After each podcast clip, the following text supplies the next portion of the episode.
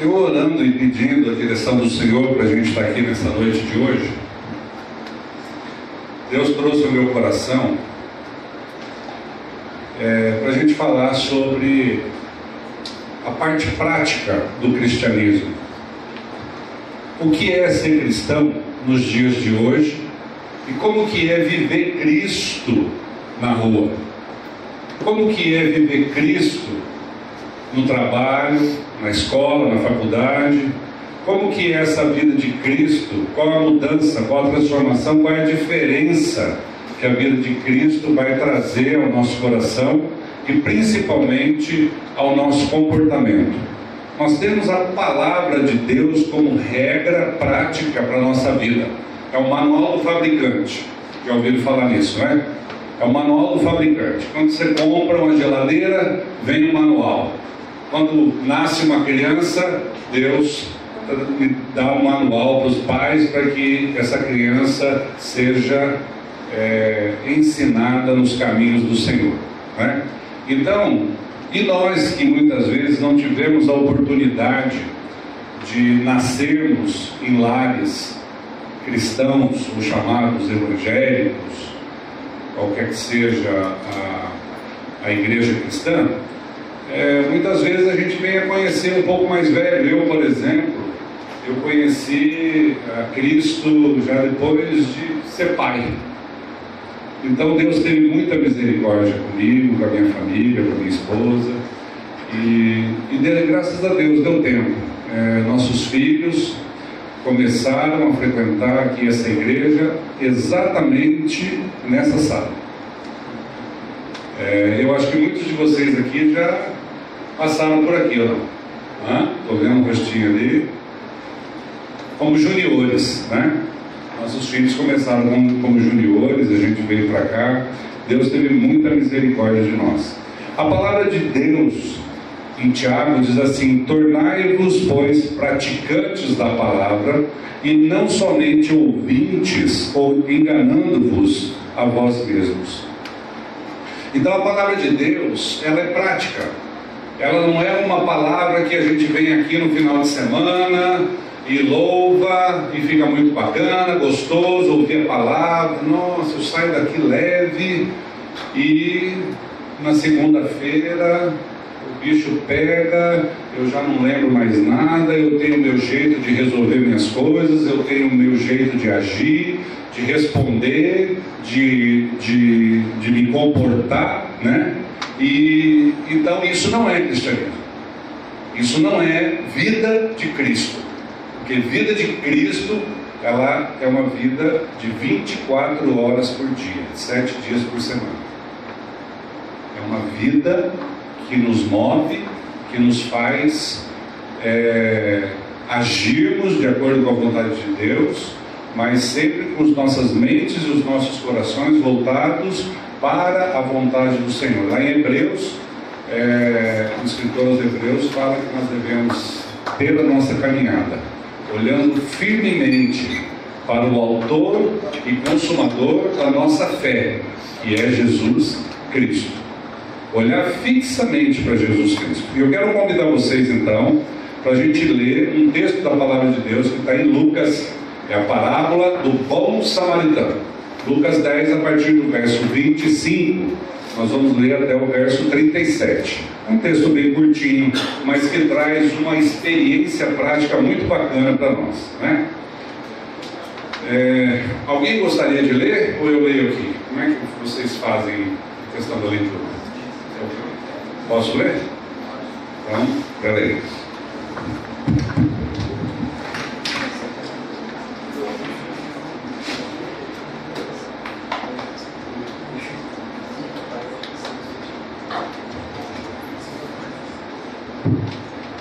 Todo mundo achou aí? Todo mundo tem Bíblia? Gente, gente, vamos com a Bíblia aí. Olha lá, Lucas 10, a partir do verso 25, a palavra de Deus nos ensina, chegando os líderes atrasados aí, mas tudo bem. Vamos, vamos lá. Sejam bem-vindos. Talvez alguém dá um CD para ele. E eis. Sou jovem, estou na minha turma aqui, ó, estou tranquilo, estou de boa. Vamos lá, gente. E eis que se levantou um certo doutor da lei, tentando e dizendo: Mestre, que farei para herdar a vida eterna? Gente, quando a gente vai ler a palavra de Deus, a gente precisa prestar muita atenção, porque todo o texto da palavra de Deus é muito rico para a gente aprender, para a gente prestar atenção, porque não tem uma palavra nas escrituras sagradas que não tem um significado importante para a nossa vida. Então vamos, o que nós vamos fazer aqui hoje vai ser uma pequena parte, uma abordagem muito simples do que diante da riqueza desse texto aqui. Vamos prestar atenção. 26. E ele lhe disse: Que está escrito na lei? Como lês? E respondendo ele, disse: Amarás o Senhor teu Deus de todo o teu coração, de toda a tua alma e de todas as tuas forças, e de todo o teu entendimento, e ao teu próximo como a ti mesmo. E disse-lhe: Respondeste bem, faze isto e viverás. Ele, porém, querendo justificar-se a si mesmo, disse a Jesus: E quem é o meu próximo? Respondendo Jesus, disse: Descia um homem de Jerusalém para Jericó e caiu na mão dos salteadores, os quais o despojaram e, espancando, se retiraram, deixando-o meio morto. Ocasionalmente descia pelo mesmo caminho certo sacerdote, e vendo-o passou de largo. E de igual modo também um levita, chegando àquele lugar e vendo-o, passou de largo. Mas um samaritano que ia de viagem chegou ao pé dele e, vendo-o, moveu-se de íntima compaixão. E aproximando-se, atou-lhe as feridas, aplicando-lhes azeite e vinho, e pondo-o sobre a sua cavalgadura, levou-o para uma estalagem e cuidou dele.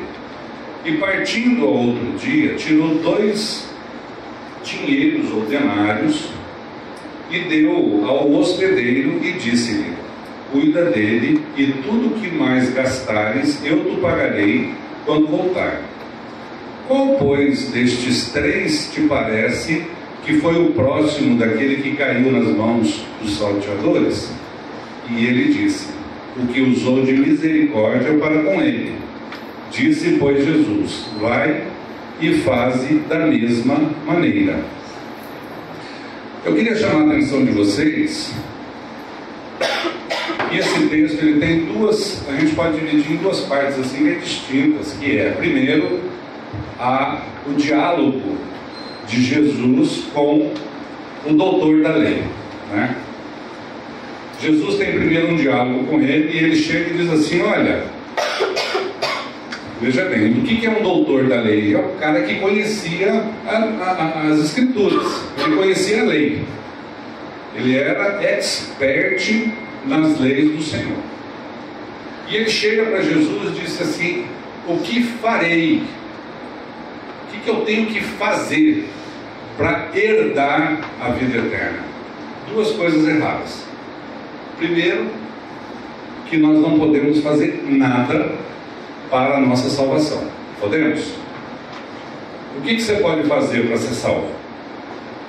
Tem alguma coisa boa que você pode fazer para ganhar a vida eterna? Hã? Segunda coisa, herdar a vida eterna. Quem herda não precisa também. É, basta você ser filho de alguém para você ser herdeiro da pessoa. Então, como diz o meu amigo Maurício, gato que nasce em forno não é bolo. Então, se você nasceu numa casa onde o seu pai e a sua mãe são nascidos de novo e tem certeza da salvação, não significa que você está salvo. É ou não é? Então, duas coisas erradas. Tá? Então, o que farei para herdar a vida eterna? E aí Jesus então diz assim: Olha, você devolve a pergunta para ele. É, você que é doutor da lei, o que, que diz a lei? Aí opa, isso eu sei. Amarás o Senhor teu Deus de todo o teu coração, de toda a tua alma, de toda a tua força e com todo o teu entendimento. Ok? E ao teu próximo como a ti mesmo. Aí Jesus fala assim: Olha, então, beleza, fechou. Você sabe a lei, você sabe o que diz a lei, então tá tudo certo. Tipo assim, olha, a tua resposta está certa e se a conversa se encerrasse por ali, esse rapaz ia sair dali achando que ele estava salvo porque ele estava cumprindo a lei. Só que o coração desse doutor da lei não estava bem. Como que nós sabemos disso? Ele não termina a conversa. Ele continua. Então, mas quem é o meu próximo? Ele tinha uma dúvida. Eu quero cumprir a lei. Eu quero a salvação. Mas quem é o meu próximo? Ah. Jesus, sendo expert em ser humano, em homem, Jesus então vai dar sua explicação através de uma parábola. Né? Parábola. A parábola que Jesus propõe, ela quer mostrar para esse doutor da lei que a salvação não é por meio de obras e não é por meio de herança. Mas a salvação é uma experiência única de cada um. Mas a abordagem que Jesus faz é justamente de viver a vida cristã na prática. E qual é a prática? Na prática funciona assim. Imaginamos que, olha só, o texto diz que Jesus, ele fala assim, olha, tinha uma estrada de gelo que ligava Jerusalém a Jericó. O que, que era Jerusalém naquela época? Era onde tinha o templo, era onde os judeus iam lá fazer as suas orações e a sua adoração a Deus. Então Jesus disse: Olha, eles estavam descendo né, de Jerusalém para Jericó. O que, que a gente pode concluir com isso? Que esse, esse é, sacerdote e esse levita eles tinham acabado de sair do culto, tipo nós assim, estamos aqui, tá, ouvindo a palavra, de repente a gente sai daqui, né? Sai daqui, terminou, vamos embora, todo mundo alegre, que legal a palavra, puxa, que bacana e tal, e de repente nós estamos descendo, estamos indo para o terminal, e no meio da rua nós encontramos uma pessoa caída, que foi assaltada, que está machucada, que está ali sem poder se levantar, precisando de ajuda e a gente passa de longe, a Bíblia diz, é, a, palavra diz que passa de largo, né? O sacerdote, o levita passam de largo, passam longe, tipo assim, nem querendo chegar muito perto e vão embora. E deixa a pessoa ali caída. Não fazem nada. Quem olha, naquela época, quem olhava para um sacerdote ou um levita, podia dizer assim: olha, ali vai um homem de Deus. É ou não é? Tipo hoje, né? O que, que, que, a gente, que a gente pode comparar sacerdote e levita hoje? A gente pode comparar um padre, um pastor, uma pessoa, um religioso, né? A gente pode comparar uma pessoa assim que é reconhecidamente um servo do Senhor. Então, se você olha, vamos é, dizer que a gente olha na rua e de repente está passando um pastor famoso e aí, nossa, ali vai um homem servo do Senhor, que ama o Senhor, que ama o seu próximo qual é essa avaliação que nós estamos fazendo? Apenas no nosso olho vendo a pessoa por quem ela é e pela aparência que ela tem. Ok? Só que esses dois, segundo Jesus, passaram longe. Aí ele vai falar do samaritano. Quem é o samaritano? O samaritano, gente, era um camarada que, segundo os judeus, eram pecadores, eram impuros e não mereciam nem entrar no templo. Eles não tinham nem contato, eles nem se conversavam. Judeu e samaritano, vocês lembram da passagem que Jesus chega no poço lá e conversa com a samaritana? E a samaritana fica assim, até assustada, fala: Peraí, mas você é um judeu, você está conversando comigo, eu sou mulher, eu sou samaritana. Então o que, que Jesus veio fazer aqui? Jesus veio quebrar todos esses paradigmas de religião. Jesus não se importava com essas coisas do homem, de que é judeu, samaritano, de que é homem, que é mulher. Jesus não queria saber disso. Jesus quebrou isso. Com toda essa parte de religião, essa parte de tradição, essa parte que deixava o homem seguro onde? Não em Deus, mas na forma, na forma de vida. Então eu vivo, eu nasci da descendência de Abraão, eu nasci da descendência de, de Judá, eu nasci, meu pai é não sei quem e tal, pronto, eu estou salvo. É? Jesus veio quebrar isso. Então, o samaritano, olha como Jesus veio quebrar esse paradigma. O samaritano, ele não passou de largo que, que diz aí na, no, no, texto da, da, da parábola? Chegando aos pés da pessoa lá que foi vítima do assalto, né? Do viajante. Chegando aos pés, ele foi movido de íntima compaixão. O que aconteceu no coração desse samaritano que não aconteceu no coração nem do, do sacerdote e nem do levita. Onde que Deus trabalha em nós? É no nosso comportamento, na nossa aparência ou é no nosso coração? Né? Só para pensar. Esse samaritano, movido então de compaixão, ele chegou,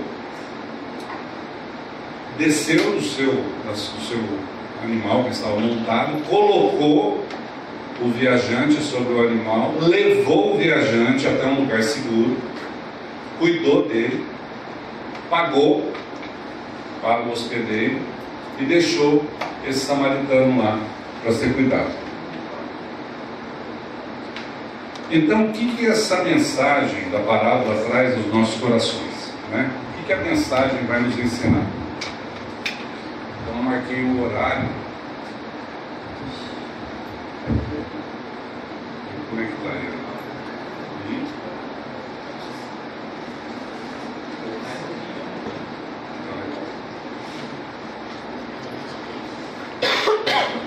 Olha só. Na parábola, Jesus assim diz que o viajante ele ficou quase morto quando ele foi atacado pelos salteadores. Então eu quero trazer um paralelo entre o que nessa parábola, onde você está? Você pensa aí no seu coração, com quem você se identifica na parábola? Né? Nós temos quatro pessoas, ao final são três, que é, primeiro, o viajante. Tá? Você pode se identificar com o viajante. O viajante foi atacado, foi agredido, ficou quase morto, ficou à beira do caminho, todo machucado. Tá? Segundo, ou o sacerdote ou levita, que ao final dá na mesma, mas você pode se identificar com eles também, que é você vem, recebe a palavra, você participa da igreja, você ora, mas na hora de cuidar do necessitado, na hora de agir, você se afasta ah, eu acho que não sei, vai ter alguém que sabe fazer melhor. A gente sempre tem uma desculpa. E eu falo isso, gente, por experiência própria. Isso já aconteceu comigo. Eu estava numa estrada, né? Estava numa estrada, acontece um acidente. E eu, ao invés de parar para socorrer, ali ver se alguém se machucou, eu penso assim: ah, vindo gente atrás de mim aí, vão parar e eles vão socorrer e eu não preciso parar, eu vou embora. Isso já aconteceu comigo, já aconteceu com alguém de vocês aí? De ver uma pessoa que está necessitada, que tem. Ah, vai ter gente que faz, eu não preciso fazer, vou embora. Tá? Ou então você pode se identificar com o samaritano. Né? O samaritano é aquele que não tem experiência de novo nascimento, não conhece as leis, mas ele tem ação, ele age. Né? Movido, obviamente, a gente sabe que Deus também tem um propósito na vida daqueles que ainda não são salvos ou na vida daqueles que ainda não nasceram de novo. Né? Então, quando a palavra diz assim, ficou quase morto, vamos abrir lá em Romanos 7, 24, para a gente ver se a gente se identifica com esse quase morto, né? que é o viajante que fica à beira do caminho machucado e é necessitado, precisa de que alguém venha em seu socorro. Né? A Bíblia diz assim, Romanos 7, 24: Desventurado homem que sou, quem me livrará do corpo desta morte? Esse é o primeiro passo para a salvação. Ok? É o primeiro passo. Quando cai a ficha, quando eu me reconheço quem eu sou, e aí eu chego nesta conclusão que Paulo escreve aos Romanos aqui: Desventurado homem que sou. Puxa vida. Reconheci. Sou um necessitado. A minha vida me leva à morte. A minha vida está me levando à morte. O que, que eu preciso? Preciso de um Salvador. Preciso de um Salvador. Por isso a pergunta: quem me livrará do corpo desta morte? É uma pessoa. O Salvador é uma pessoa. Então, caiu a ficha. E aí, Efésios 2:1, né? Efésios 2:1 também Paulo escrevendo aos Efésios, ele diz assim: Ele, ele quem? Jesus Cristo, vos deu vida, estando vós mortos nos vossos delitos e pecados. Vem reafirmar o que nós acabamos de ler em Romanos. Então, Jesus veio para fazer o quê? Qual é a, o propósito de Deus na pessoa de Jesus Cristo aqui neste mundo? Ele veio para nos dar vida. Jesus veio para vivificar o nosso espírito, que nós nascemos com ele morto em nossos delitos e pecados, e Jesus veio para nos dar vida. Então nós entendemos que na morte de Cristo nós morremos juntamente com ele, e na ressurreição de Cristo nós ganhamos a vida dele, ok?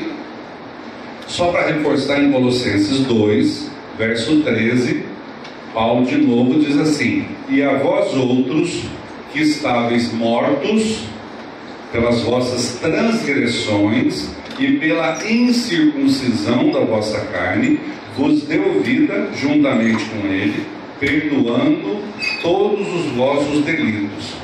Olha só, quando fala a Bíblia fala em transgressões, né? Nós vivemos, nós que vivemos, vivíamos, vivíamos em pecado, Podemos pecar novamente, claro, né? Nós continuamos aqui neste mundo, continuamos na carne, mas nós estamos agora sujeitos à ação do Espírito e à ação de Cristo em nossa vida, né? Por isso não temos prazer no pecado. Mas quando a palavra de Deus é, fala de transgressões, o que, que nós podemos entender que foi a ação do sacerdote e a ação do levita, quando eles passaram na estrada, viram uma pessoa morrendo e foram embora. Era a vontade de Deus que eles fizessem aquilo? Então, olha só, eu posso ser um pastor da igreja e estar fora da vontade de Deus. Eu posso ser um jovem que faz parte do grupo de jovens que vem à igreja sistematicamente, que estou em contato com a palavra, que estou sendo alimentado pela palavra, confesso o meu novo nascimento, confesso uma, a minha salvação, mas porém posso estar fora da vontade de Deus nas minhas ações, nas minhas atitudes. Aqueles dois homens estão fora da vontade de Deus, ao passo que o samaritano, que ainda nem tinha experiência, estava fazendo exatamente a vontade de Deus, acudindo lá o viajante, né? Bom, por outro lado, o samaritano, é, em João 4, 9, já falei esse texto para vocês, mas é bom a gente olhar lá, 4, 9 e 10, né? Que é o texto que Jesus está conversando com uma mulher samaritana, vou pedir para alguém abrir aí, João 4, 9 e 10. Jesus está conversando com a mulher samaritana e ali no texto da palavra de Deus tem uma explicação sobre o relacionamento do judeu e do samaritano. E Jesus não dá nem bola para isso, gente. É isso, é isso que eu amo, sabe? É, é, na, na, na, na, experiência de, de, de, conhecer a Cristo, de conhecer o caráter de Deus, o caráter de Cristo, porque Ele vem para quebrar todas essas bobeiras, essas besteiras que a gente fica pensando, né? Que às vezes a gente pensa que pode ser alguma coisa ou que é alguma coisa, e no fim, sem Cristo nós não podemos ser nada, né? Então, João 4, 9, 10 diz assim: Disse-lhe, pois, a mulher samaritana: Como sendo tu judeu, me pedes de beber a mim, que sou mulher samaritana? Aí entre parênteses, porque os judeus não se comunicavam com os samaritanos. Jesus respondeu e disse-lhe: Se tu conheceras o dom de Deus, e quem é que te diz, dá-me de beber, tu lhe pedirias e ele te daria água viva. Jesus está dizendo, mulher, você não sabe o que você está falando. Se você soubesse quem é que está falando com você, você não ia ficar preocupada com essas besteiras de que samaritano não conversa com judeu, judeu não conversa com samaritano. Porque Jesus veio para que todos sejam salvos. Ele veio trazer salvação para todos. Ele veio e morreu para que a humanidade, para levar o pecado da humanidade no seu corpo. Então não tem, para Deus não tem diferença né, entre um e outro. O samaritano é, na, na, quando a gente fala, a gente lembra da parábola, né? É, o samaritano ele agiu de uma forma completamente diferente do sacerdote. Agora, o que aconteceu com esse samaritano? Em Lucas 19, 10, Lucas 19, 10, nós vamos ver que Jesus veio nesse mundo aqui para buscar exatamente o perdido. Lucas 19. Tanto é quando, quando algum fariseu né, ia conversar com Jesus, quando algum religioso ia conversar com Jesus, a conversa era muito diferente, né? porque o religioso sempre foi muito justo, ele sempre achou que ele tinha direito à salvação. Lucas.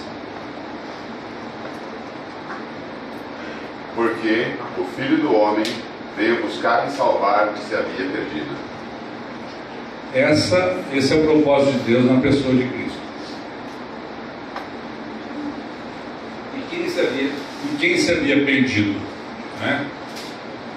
O homem nasceu descendente de Adão, nasceu com a natureza do pecado, nasceu perdido, separado de Deus, o homem nasceu é, morto em delitos e pecados, e Jesus veio para esse homem.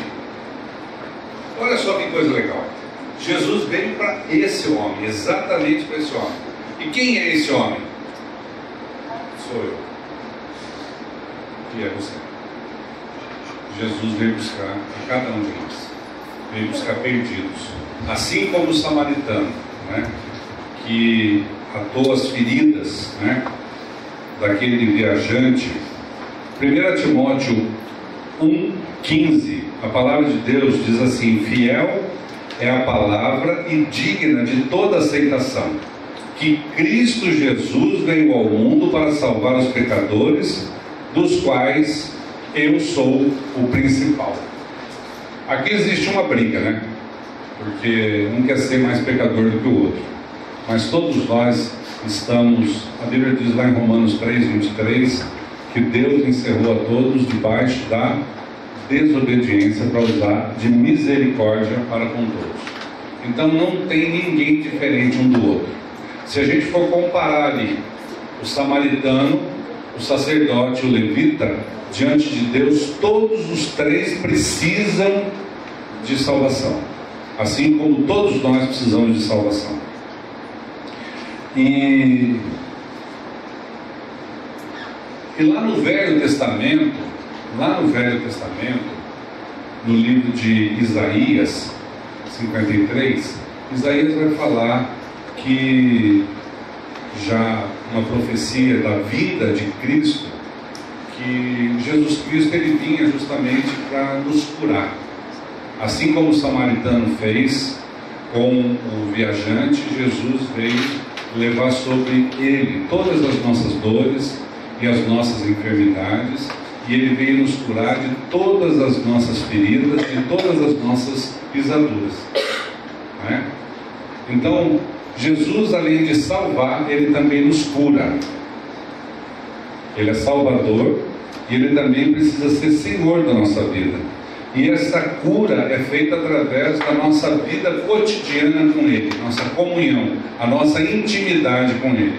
Quanto mais nós olhamos para Jesus Cristo, quanto mais nós somos fortalecidos pela presença de Cristo na nossa vida, mais nós somos curados das nossas dores e as nossas enfermidades. Que nós podemos entender que essas dores, gente, ela pode ser uma dor física, pode doença física, patológica, mas também pode ser uma dor, uma doença na alma, uma angústia, uma tristeza, uma depressão. E Jesus é suficiente para curar tudo.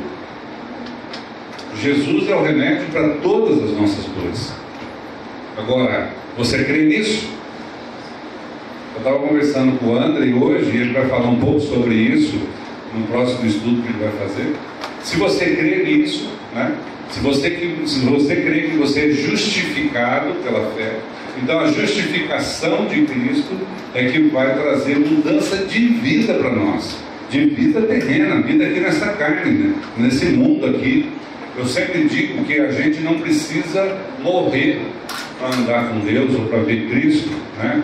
Tem gente que é, fica esperando é, fala que não sabe falar de Cristo, não sabe pregar o Evangelho, e, e a gente fica pensando, por que será, né? Se Cristo é a sua vida, né, e a, a palavra de Deus diz que a boca fala do que está cheio o coração, por que nós estamos falando daquilo que não é Cristo, né? Não dá para esperar morrer para pregar o Evangelho lá no céu. Ou dá? Hein, Gabriel? Não dá, né? Porque se você estiver no céu, quem estiver com você lá já vai estar todo mundo evangelizado. Você não precisa pregar nada, viu? Voltando, é, lá está tudo certo, já está todo mundo salvo, então tranquilo, lá só vamos compartilhar da presença do Senhor, né? Mas não se engane, não é você que apresenta Cristo pela sua vontade. Quando a Bíblia diz assim, olha, se você tiver, Jesus disse assim, se você tiver fé do tamanho de um grão de mostarda, o que, que diz lá, Você vai poder transportar uns montes. Você fala, gente, que poder, hein? Eu quero ter essa fé. Só que quem é que transporta os montes? É a tua fé? É você? Não. É Cristo em você. A nossa vida aqui neste mundo, gente, é vida de Cristo. É Cristo vivendo em nós. É Cristo que nos move para ajudar os necessitados.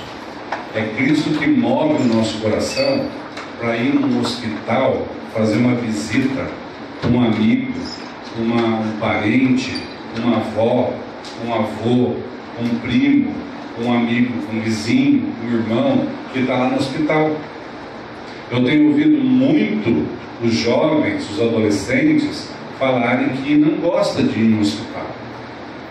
Aí eu não me sinto bem em um velório, por exemplo. Eu não me sinto bem no hospital fazer uma visita. Só que é muito fácil falar que não se sente bem de ir lá no hospital quando você é que tem que fazer a visita. Mas e quando você é que estiver no hospital? E quando você for um enfermo? E quando você estiver na cama lá e o dia não passa, porque nenhum amigo teu vai aparecer lá para bater um papo com você, para perguntar como você está e orar com você. Já pararam para pensar? Se aquele viajante ficasse ali na beira da estrada, dependendo do sacerdote e do levita, ele ia morrer na beira da estrada. E eu não ia. Ele ia morrer na beira da estrada. Porque ninguém ia socorrer. Ninguém que eu digo é nenhum dos dois. Mas se Cristo é a tua vida, se Cristo veio quebrar paradigma, se Cristo não está nem aí com a cor, com o gênero, com o sexo, com a conta bancária, com nada, ele quer saber de coração, nós também, como cristãos, precisamos prestar atenção. Que o nosso interesse deve ser o coração de cada um. Gente, nós não estamos aqui para fazer o que a gente gosta, só o que a gente gosta. Nós estamos aqui para fazer o que precisa ser feito. Tem gente que fica esperando Deus descer do céu para ir lá no hospital fazer uma visita. Deus não vai fazer isso. O que, que Deus vai fazer? Ele vai usar você. Ele vai tocar o seu coração. Ele vai colocar vontade no teu coração para você ir fazer o que tem que ser feito ajudar os necessitados, fazer visita. E eu estou falando de hospital, mas tem outras coisas também. Por exemplo, que a gente não tem visto. As famílias não têm se convivido assim, né? se reunido. E quando alguém convida para se reunir lá com a vozinha que está sozinha, né? tem muitas avós e avós que estão em asilo, estão esperando uma visita e o neto não vai, a neta não vai. Quando vai fazer a reunião de família, às vezes a gente fala, ah, mas eu vou aquela pessoa lá, não, é meu primo, mas não sei. Né? Gente, Jesus veio buscar perdido. Jesus veio salvar pecadores. Ele não veio só onde tinha uma festa legal. Ele não veio em um lugar bacana, ser bem tratado. Jesus foi humilhado, ele foi tentado, assim como cada um de nós. Jesus veio mostrar para nós o que é viver a vida dele aqui neste mundo. Né? Então, o cristianismo, gente, Cristo é prática.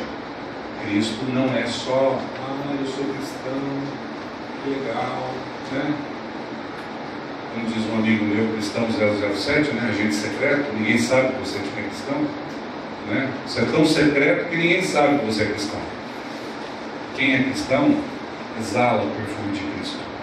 Ele brilha a luz de Cristo. Quem é cristão mostra a sua posição. E eu acho bacana, vocês ainda jovens, nessa idade que vocês estão, vocês começarem a pensar sobre isso. Né? Gálatas 5, 16 e 17, diz assim: Digo, porém, andai no espírito e jamais satisfareis a concupiscência da carne, porque a carne milita contra o espírito e o espírito contra a carne, porque são opostos entre si, para que não façais o que porventura seja o vosso querer, mas se sois guiados pelo Espírito, não estáis debaixo da lei. Diferentemente daquele doutor da lei que nós lemos aqui na parábola do bom samaritano, que ele estava debaixo do que? Da lei. O negócio dele era seguir a lei. Só que Cristo veio e diz assim: olha, vocês não estão debaixo da lei, vocês estão debaixo da graça. Então a nossa vida hoje, gente, é diferente. Nós não vamos fazer aquilo que a lei manda que a gente faça para ganhar salvação, esquecendo quem nós somos, quem nós, em quem nós nos transformamos, não é? Nós nascemos e nos transformamos em filhos de Deus. Então nós temos uma nova condição. Em Filipenses 2,13 diz assim: Porque Deus é quem efetua em vós tanto o querer como o realizar segundo a sua vontade. Então nós precisamos estar sujeitos, submissos à vontade do Senhor. Essa é a vida proposta por Cristo para cada um de nós aqui neste mundo. 2 Coríntios 5,15. Pode ler. E ele morreu por todos para que os que vivam, vivem, não vivam mais para si mesmos, mas para aquele que por eles morreu e ressuscitou. Então, vocês vejam que quando o Espírito vem testificar no nosso coração, o que é que Deus está querendo nos ensinar? Palavra de Deus vem nos ensinar que nós não estamos aqui para fazer a nossa vontade. Jesus não veio aqui para fazer a sua vontade. Jesus veio aqui para colocar a vida dele em nós, para que a gente ficasse contente e satisfeito com a vontade dele em nós. É isso que Jesus veio fazer. Por isso a nossa, a nossa oração, a nossa oração não é Senhor, faça a minha vontade, mas Senhor, me dá entendimento da tua vontade para que eu possa me alegrar com a tua vontade. Revela a tua vontade em mim para que eu possa orar pedindo para que o Senhor faça a sua vontade em mim e não a minha vontade. Gente, Jesus, quando foi para ser crucificado, ele fez uma oração lá no Getsemane, vocês lembram? Senhor, se possível, passa de mim esse cálice. Ele, estava, ele sabia exatamente o que ia acontecer com ele, ele ia ser crucificado. Qual era o tipo de morte que ele ia morrer. Mas ele orou assim, Senhor, se possível, passa de mim esse cálice. Mas não se faça a minha vontade, e sim a sua. Nós temos que aprender com Jesus. Nós temos que aprender a viver neste mundo aqui. Onde as pessoas possam olhar para nós e ver que nós somos um povo diferente. Nós somos um povo que foi comprado.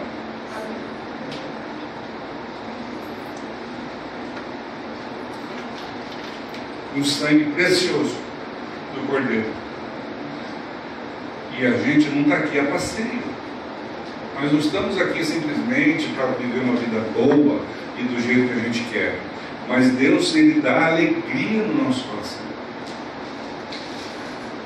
viver servindo o reino dele. Nós não pertencemos a esse mundo, gente. Nós pertencemos a um reino eterno. Nosso reino está lá no céu. Nós estamos aqui de passagem. Amém? Vamos orar? Paizinho querido, nós te louvamos e te agradecemos pela palavra revelada, pelos teus ensinamentos, Pai. Pedimos por cada jovem aqui, por cada família aqui representada, Senhor. Estabelece o teu reino em cada família aqui. Pai, que tudo que faz, façamos, tudo que. É, toda a nossa atitude, todo o nosso querer seja cativo ao conhecimento da pessoa de Cristo. Vem fazer com que a tua vontade seja feita neste grupo, nesta igreja, Pai, para a tua honra e para a tua glória. Louvado seja o teu nome. Em nome de Jesus. Amém. A Livraria PIB Londrina procura selecionar cuidadosamente seus títulos e autores a fim de oferecer um conteúdo alinhado com o Evangelho de Jesus Cristo. Bíblias, livros de teologia, devocionais, literatura infantil, biografias, comentários bíblicos e muito mais. Dispomos também de um acervo de CDs e DVDs das mais de 5 mil mensagens ministradas na primeira Igreja Batista em Londrina. Visite a Livraria PIB Londrina e conheça ainda mais. Livraria PIB Londrina, de segunda a sexta, das 13h30 às 18 horas. Endereço na Avenida Paraná, 76A, próximo ao Calçadão, bem no centro de Londrina. Ligue para 3372 8921 ou acesse o site www.livrariapiblondrina.com.br.